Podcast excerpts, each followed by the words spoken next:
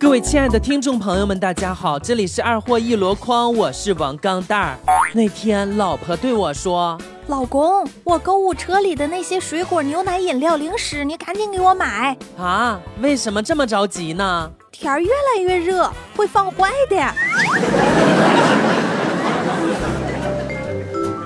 娶一个老婆，如果是十万元，能陪伴四十年，每年是两千五百元，除以三百六十五天就是六点八四元。也就是说，从结婚开始，每天用六块钱让一个女人去做饭、洗衣服、收拾房间，晚上还得陪睡觉，还得给你生孩子。现在社会六块钱能买个啥呀？吃碗面都不能加鸡蛋呢。以后要对自己的老婆好点儿，别一天老说没用的。和老婆认识六个月领的结婚证，去他家几次，平时他家里人都叫我小王。领证那天在家吃了饭，准备去民政局，走的时候他爸爸叫住了我，哼，完蛋呐，莫非情况有变吗？结果我岳父语重心长的跟我说，哈哈，哎，小王啊，今天你们都要结婚了，你能告诉我你的全名吗？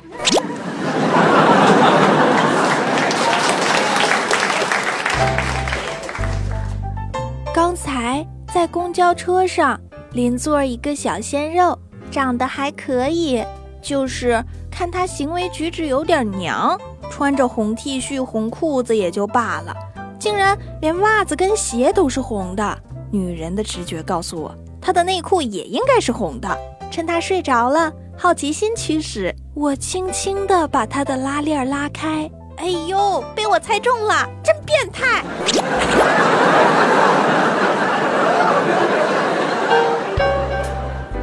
年大学的时候，跟男友异地恋，五一他来找我玩儿，由于寝室人多不方便，于是和他出去开房。睡觉的时候，我伸出手摸着他的胸膛，准备帮他脱衣服。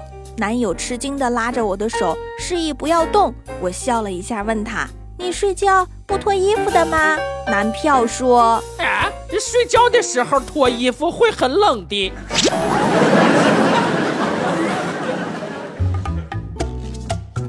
吃完饭，老妈问我：“闺女，你还记得小时候你来妈妈单位玩，张阿姨的女儿经常和你一起跳房子，就是叫小丹的那个？”我点头说记得。她又问：“那你还记得吗？有个王叔叔总逗你们两个，你总追着王叔叔打，小丹总是哭啊。”我继续点点头。老妈顿了一下说：“啊。”这周日呢，王叔叔要和小丹结婚了。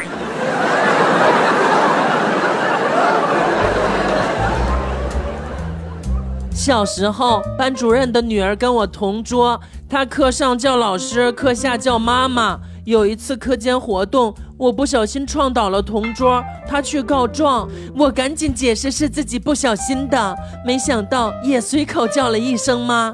忽然反应过来了，为了掩饰尴尬，我接了个说妈，了个巴子，有生以来被老师揍得最惨的一次。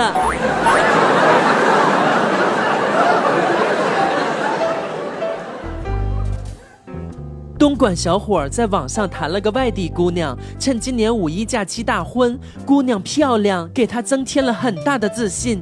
打招呼的人也多了，仿佛都是老熟人儿。一起去派出所、工商局，好多机关单位办事儿，那些公干的都投来微笑。他发誓要多爱自己的老婆，是他带来了好运。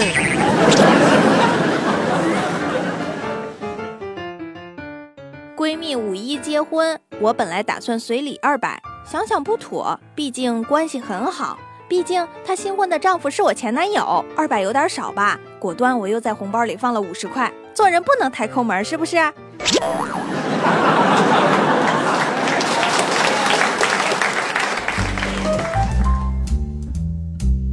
姐夫找到老爸诉苦：“您女儿的侦查能力实在太强了，我用尽各种方法藏私房钱，都被她找到了。”老爸默默地点了一根烟，说：“哼，哎，放弃吧，这点是随他妈呀！”听了他们两个人的对话，我终于忍不住大声吼道：“你们两个下次没钱就别再请我出来吃饭了，总是坑我这个单身的，好意思吗？”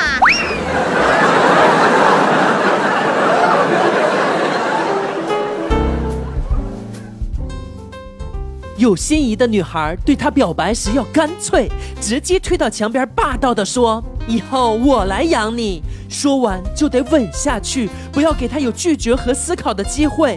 我就是靠这一招，已经进过好几次派出所了。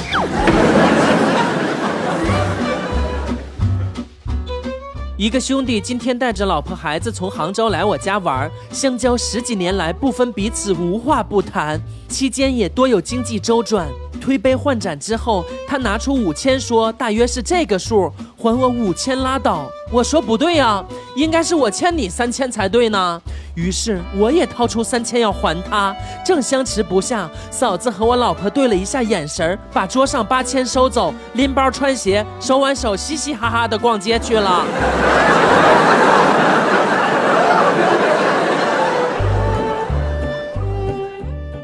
再说什么超好吃、好吃到爆炸了，特别不装逼。请经常用这些词，你也可以成为一个美食评论家哟。迸裂、溢出、柔绵、爽滑、醇厚、嚼劲、包裹、嘎嘣、窒息、层次感、入口即化、肥而不腻、恰到好处，打开新世界。以前吃的都白吃了。彭于晏要吻我，我都不想要，除非他把这个食物放嘴里。记得当年我高考的时候，考完自己就知道没戏了，成绩出来是三本的。妈妈沉默了好久，最后掏出手机，拨打了她最要好的一个朋友的电话。喂，哎，王姐呀，我跟你说，我儿子只考了个三本，要多出两万八的学费呀。我以后不能跟你们打十块钱的麻将了，咱们下次改到五块吧。啊。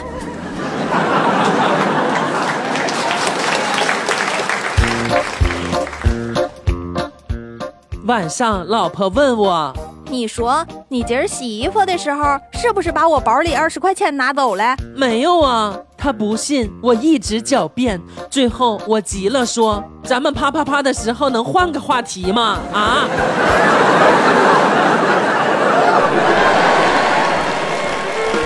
更多搞笑内容，微信搜索 USB 勾圈 K，关注二货王钢蛋儿，每天快乐多一点儿。